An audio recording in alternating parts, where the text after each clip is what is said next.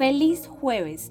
Los saludamos desde la Cámara de Comercio Colomboamericana AmCham Colombia, en una nueva edición del AmCham News. Estas son las principales noticias de hoy 25 de agosto. 1.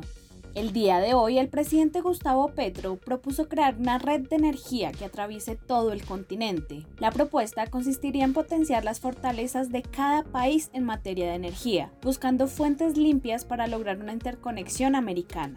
El mandatario afirma que se puede construir un mecanismo de una red eléctrica fuerte americana, desde Alaska hasta la Patagonia, ya que se sabe que buena parte de estas redes están construidas, aclara que habría que hacer pocos esfuerzos, en especial en Centroamérica, lo cual confirmaría una autonomía energética y crisis como las que vive el mundo y en especial Europa por la guerra en Ucrania, se volverían oportunidades para aprovechar en la búsqueda de fuentes limpias. Explica de igual forma que la cantidad de agua de Paraguay y Colombia, por ejemplo, también brindarían ventajas comparativas al continente, lo que a su vez serían también oportunidades para la generación de hidrógeno verde. 2. La Contraloría General de la República, en su rendición de cuentas sobre las finanzas públicas del 2021, informó que se presentó un incremento de la deuda del sector público colombiano en 137,23 billones, al pasar de 737,65 billones en 2020 a 874,88 billones el año pasado, lo que representa un 74,3% del PIB del país. A cierre del 2021, la deuda del gobierno central alcanzó 710,74 billones, de la cual el 41,1% correspondieron al endeudamiento externo y 58,9% a deuda interna.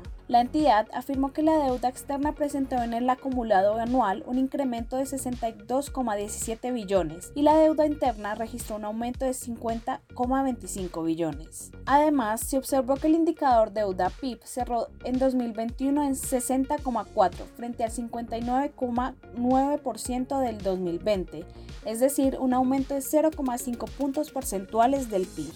3. El Departamento Administrativo Nacional de Estadística DANE presentó un nuevo informe de su encuesta de pulso social, en donde se observó que el índice de confianza del consumidor llegó a 34,8% en julio y 36,2% para el segundo semestre. Juliet Solano, subdirectora del DANE, nos da más detalles de estas cifras. Se ubica para el mes en un 34,8%. Esto implica una eh, disminución con respecto a las variaciones que nosotros estábamos viendo en, en, este caso junio del 2022, cuando la variación perdón, cuando el nivel del índice del indicador fue de 38,4 puntos. Las 23 ciudades que fueron encuestadas, Cúcuta y su área metropolitana registraron el porcentaje más alto, seguidas por Neiva, Ibagué, Cali y Paz, mientras que las zonas con porcentajes más bajos fueron Cartagena, Quibdó, Hacha, Villavicencio y Popayán. Por otra parte, en los resultados de la percepción de los hogares frente a su situación económica actual, un 39,1% señaló que se mantiene igual y un 43,2% espera que siga de la misma forma en los próximos 12 meses. 4. Lo invitamos el próximo 30 de agosto a este conversatorio en el que analizaremos los desafíos y alcances del proyecto de reforma tributaria presentado por la nueva administración y su impacto para el sector productivo.